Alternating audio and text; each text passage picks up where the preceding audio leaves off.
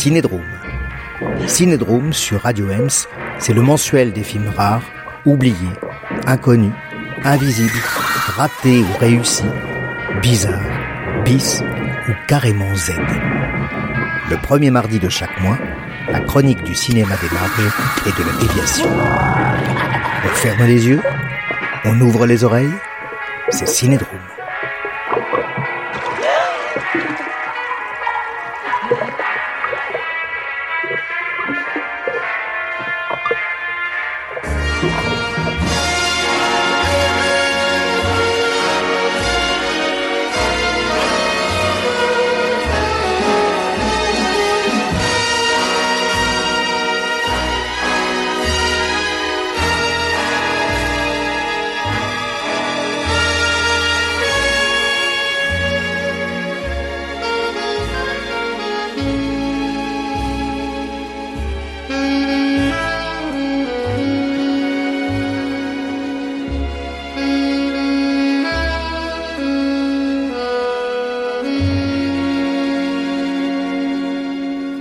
Cinédrome, sixième. Vous le savez, Cinédrome n'est pas un magazine de l'actualité du cinéma, plutôt tout le contraire. Mais bon, depuis la rentrée, on a eu quelques jolies perles. Under the Silver Lake, Burning, The Intruder, Black Landsman. Donc, quand il y a de bonnes sorties, on ne boude pas son plaisir. Je ne parlerai donc pas du dernier et décevant Lars von Trier, au démarrage pourtant prometteur, The House That Jack Built, même s'il convient de saluer la très belle interprétation de Matt Dillon. On passera aussi sur Halloween, ça vaut mieux, mais on reviendra le mois prochain sur le nouveau Suspiria de Luca Guadagnino et surtout sur High Life, le nouveau film de science-fiction de Claire Denis. Et vu notre thème de décembre, ça tombe à pic. Voilà, c'est fait. La suite au prochain Cinédrome. Le mois dernier, je vous avais annoncé pour ce sixième cinédrome des retrouvailles giallesques avec un grand monsieur du genre qui doit beaucoup à Mario Bava. Mario Bava, oui, encore lui, toujours lui. Retrouvailles giallesques donc avec un film palpitant comme un cœur juste avant l'abattoir. Un film déroutant et à tiroir, trash, sale et gore comme on les aime. Je vous avais promis une plongée en eau trouble, mais tout en couleur, avec une dominante dans les tons rouges, rouge sang bien sûr. Alors chose promise, chose donnée. Attention, attention, âme sensible s'abstenir. On planque les mômes, les vieux et les couteaux de cuisine. On vérifie bien tout autour. Les portes sont-elles bien fermées Et les fenêtres? Vous sentez-vous vraiment en sécurité? Comment Vous frissonnez? Allons, allons, ne me dites pas que vous avez pris froid. Allez, on se détend. Ah, vous avez peur. Déjà? C'est normal. Ça va faire mal. Allez, on y va. Entrons dans le vif du sujet, voire dans le sujet à vif ça va saigner. À l'affiche de ce sixième cinédrome. Ténèbres de Dario Argento. Film italien en couleur technicolor de 1982, d'une durée d'une heure et quarante et une minutes, c'est précis. Scénario de Dario Argento, Notons au passage que les deux assistants réels ne sont autres que Lamberto Bava, le fils de Mario, encore lui, toujours lui, qui a commis deux ans plus tôt son premier et excellent long métrage Macabro, Baiser macabre, et qui assistait déjà Argento sur Inferno, et Michele Soavi qui commettra lui, entre autres, Sanctuaire 1989 et La secte 1991, deux films produits par Argento.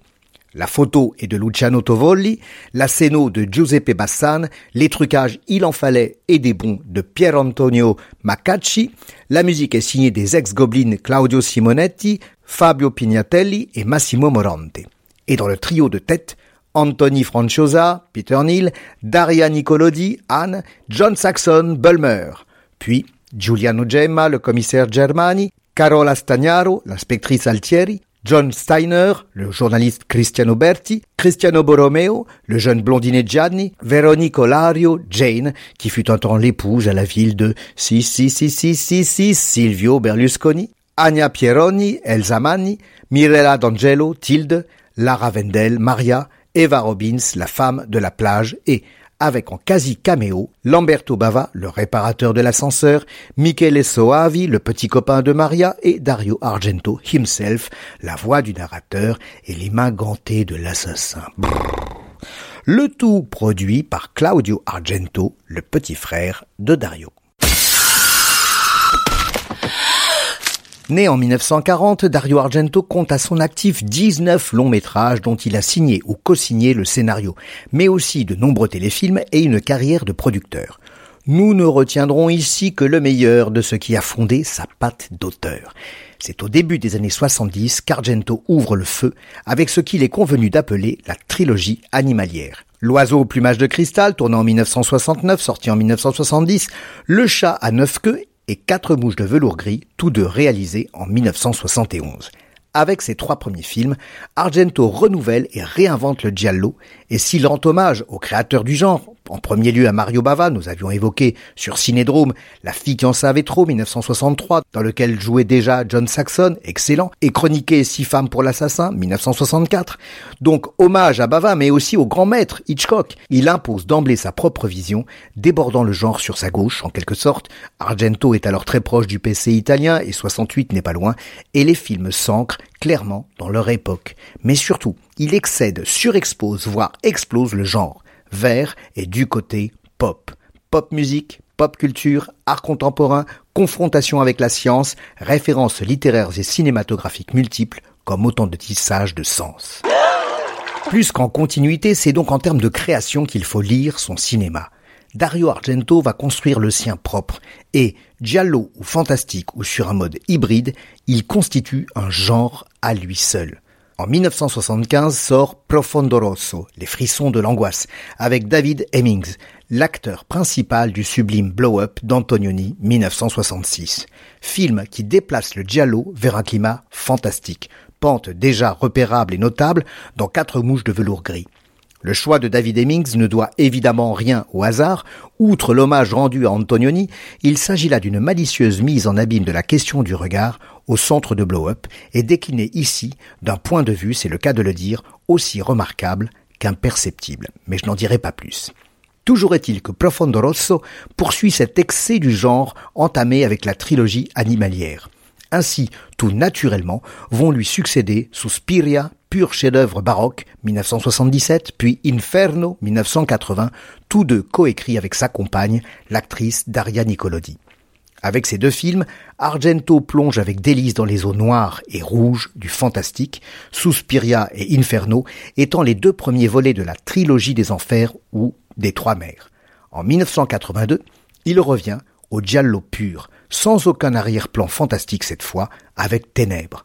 Suivront, de nouveau sur le mode du brouillage des genres entre giallo et fantastique, Phenomena 1985, Opera 1987, Trauma 1993 et le syndrome de Stendhal 1996. Mais, encore une fois, je n'ai cité là que les bons.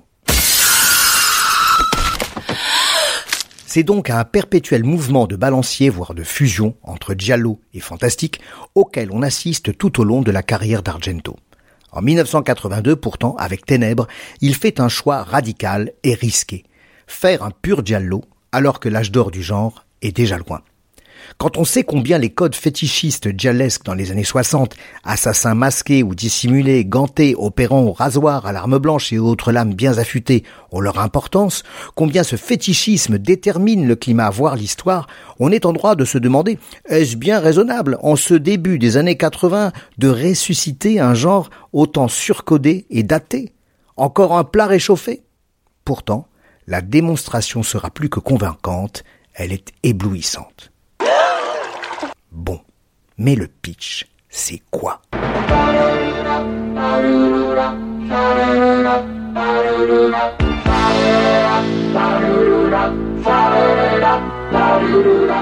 L'écrivain américain Peter Neal, auteur de romans policiers à succès, s'envole de New York et débarque à Rome pour la promotion de son dernier best-seller, Ténèbres, présenté dans les librairies comme le giallo le plus important de l'année, voire de la décennie. Mais à peine arrivé à son hôtel, le commissaire Germani l'informe qu'une jeune femme a été égorgée dans son appartement le matin même, Trouver la bouche pleine de pages arrachées du livre Ténèbres, livre dans lequel un serial killer misogyne et homophobe traque les pervers et opère lui aussi au rasoir. Mais la police n'est pas la seule à accueillir l'auteur à succès. Une lettre anonyme, composée de coupures de presse citant un passage du roman, lui est adressée. Et le commissaire pressent qu'il s'agit là de la première d'une série à venir. Et en effet, l'assassin va continuer. De victimes d'abord anonymes ou lointaines, l'étau se resserre toujours plus autour de la personnalité de Peter Neal et de ses proches.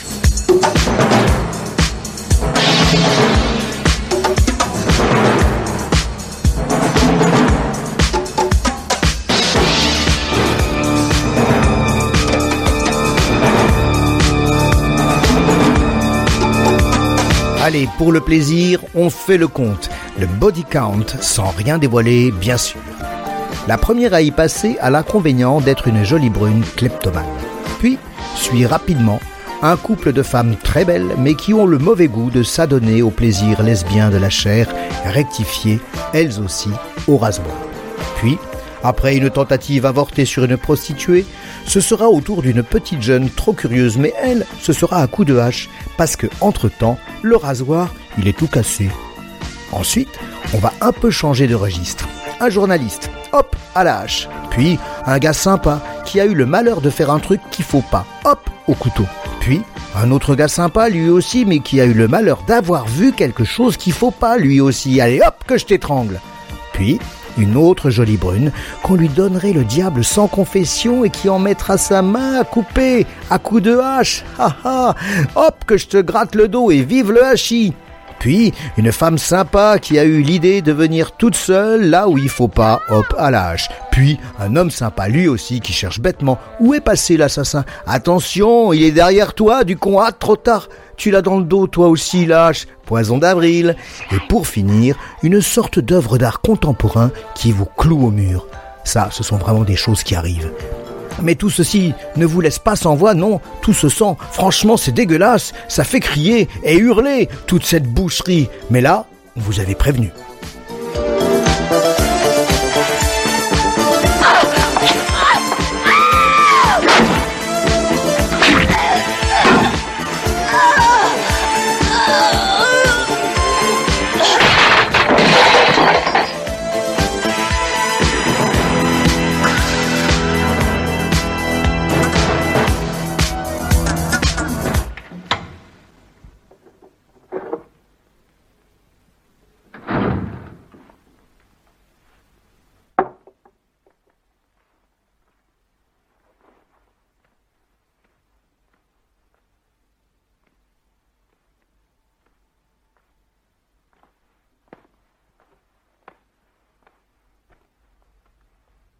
Hilda?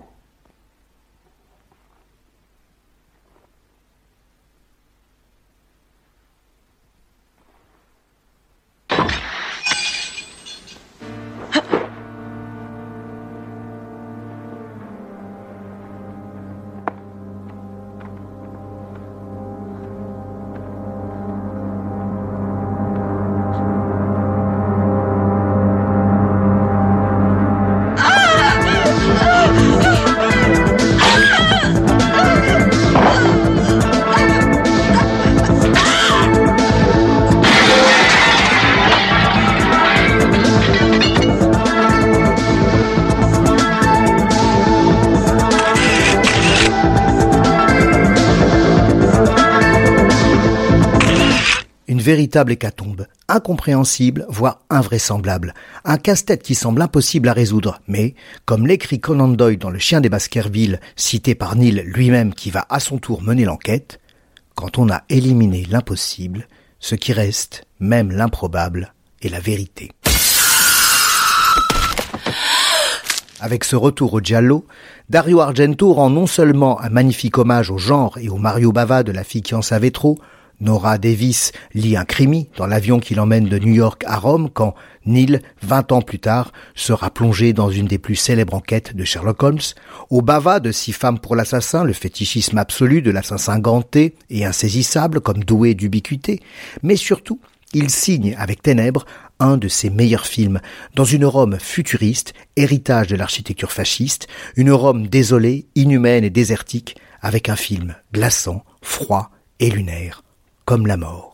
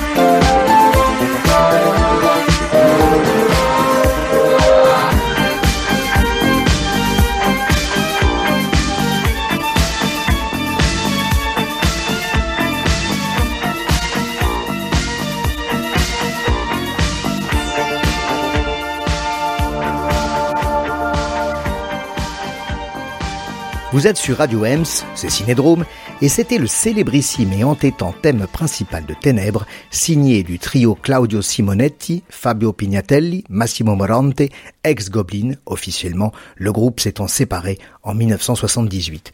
Groupe qui avait déjà signé la musique du non moins fameux Profondo Rosso, Les frissons de l'angoisse.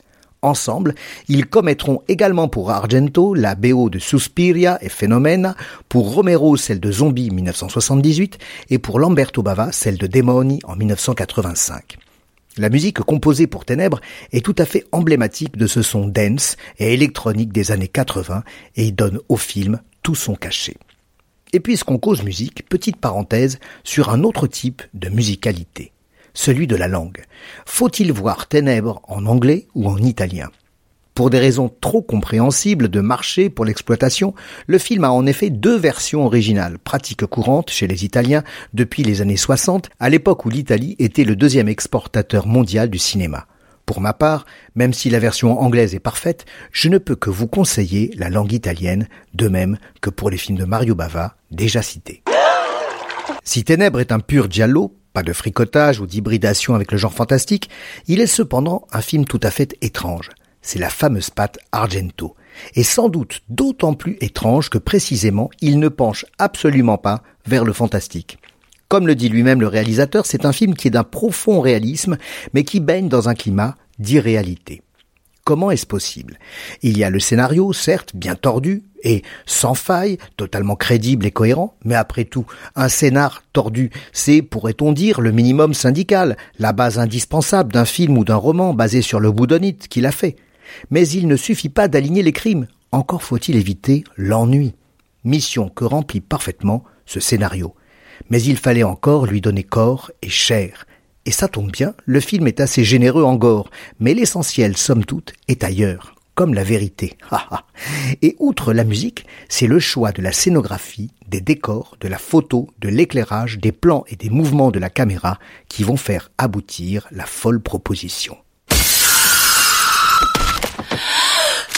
Comme déjà dit, les lieux extérieurs et intérieurs vont être déterminants. Nous sommes dans une Rome bien réelle, certes, mais qui dégage une impression curieuse, celle d'une ville hors sol, comme en suspens.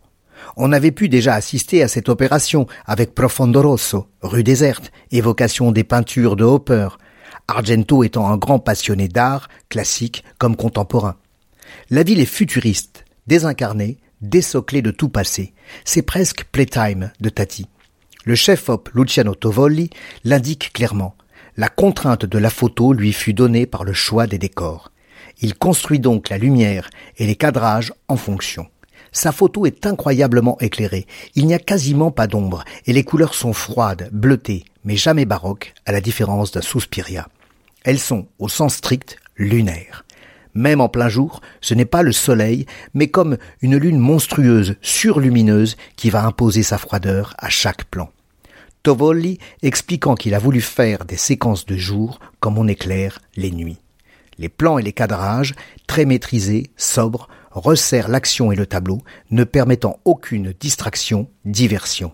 Et comme les personnages, nous sommes nous-mêmes, publics, dans la cage, pris au piège.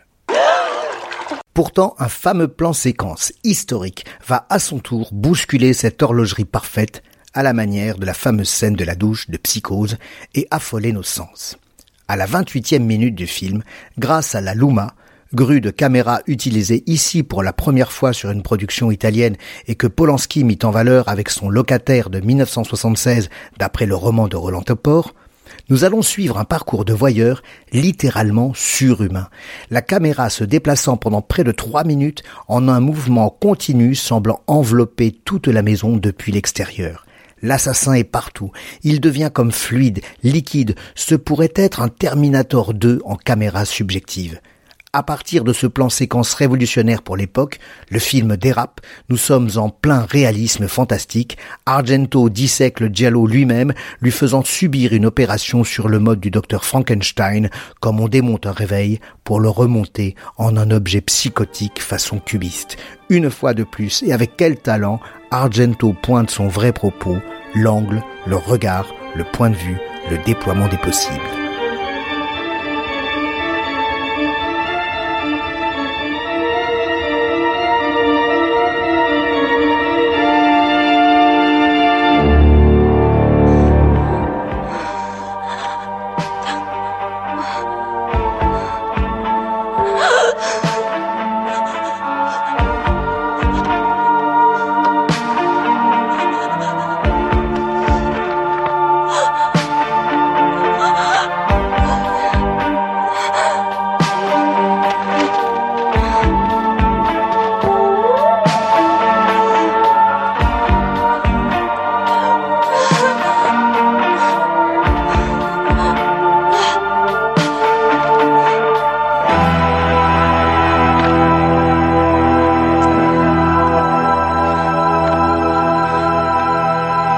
Vous êtes sur Radio Ems et c'est toujours Cinédrome.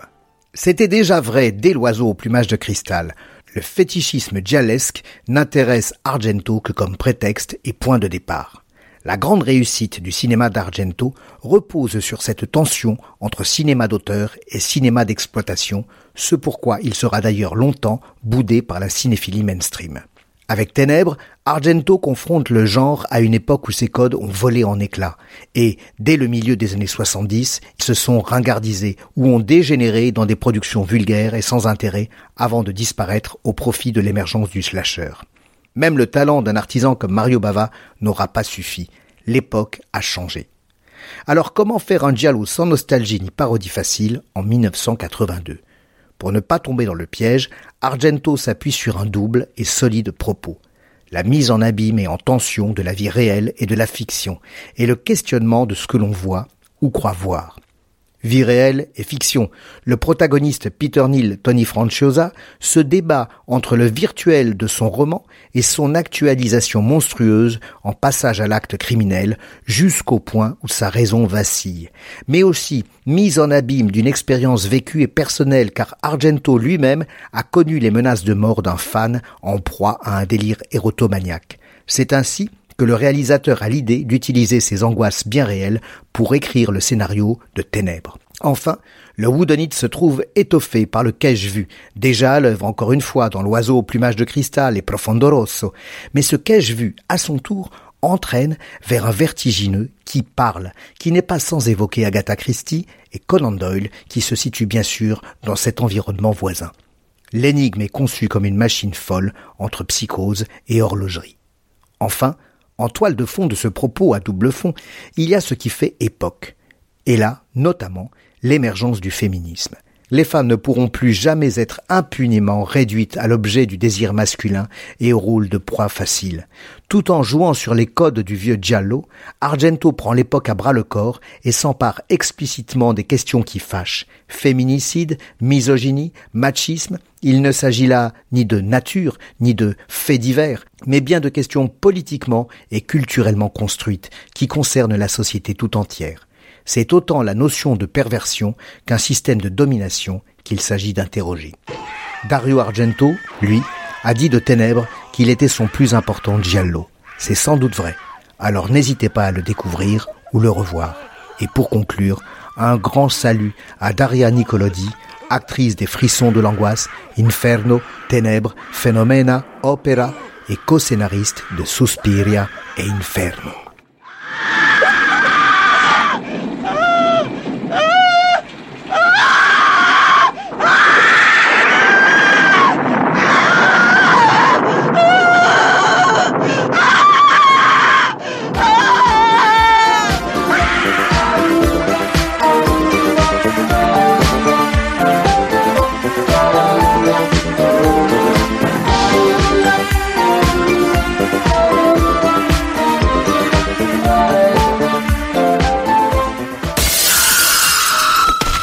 Et maintenant, on change de registre. Une page de réclame montreuilloise.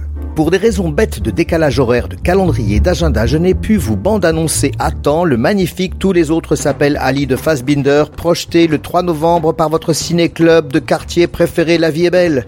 Normal, vu que ce sixième cinédrome est diffusé ben, à partir du 6 novembre, donc après le 3. Vous suivez Alors je me dis comme ça que je me rattrape, donc j'anticipe, vu que la prochaine fois, eh ben, c'est le 4 décembre et que le film du ciné-club, il est programmé pour le premier. Vous suivez?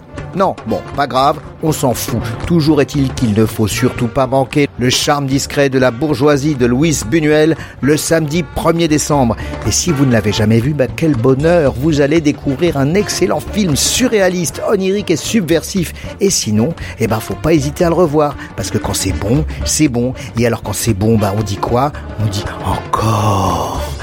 La vie est belle, c'est un samedi par mois, apéro et buffet participatif, adhésion sur place, 10 euros pour 4 films, faut pas se priver. Alors rendez-vous le 1er décembre à 18h à la maison de quartier Gérard Rinson, 30 rue Ernest Savard, j'y serai.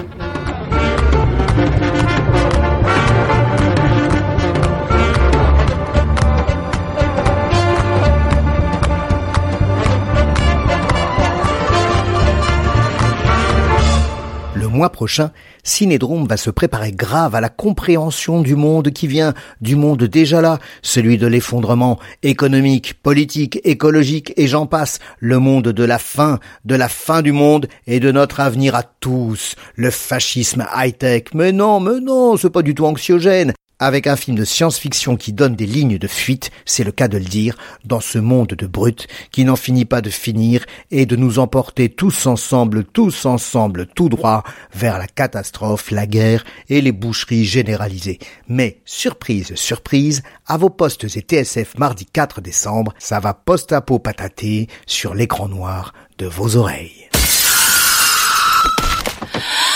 Vous pouvez retrouver toutes ces infos ou réécouter Cinédrome en podcast sur cinédrome.unblog.fr ou sur Radio Ems, la radio de Montreuil et de l'Est parisien. Eh oui, c'est l'heure des adieux déchirants. Cinédrome, c'est fini pour aujourd'hui. On se retrouve le mois prochain, mardi 4 décembre, à 18h. Salut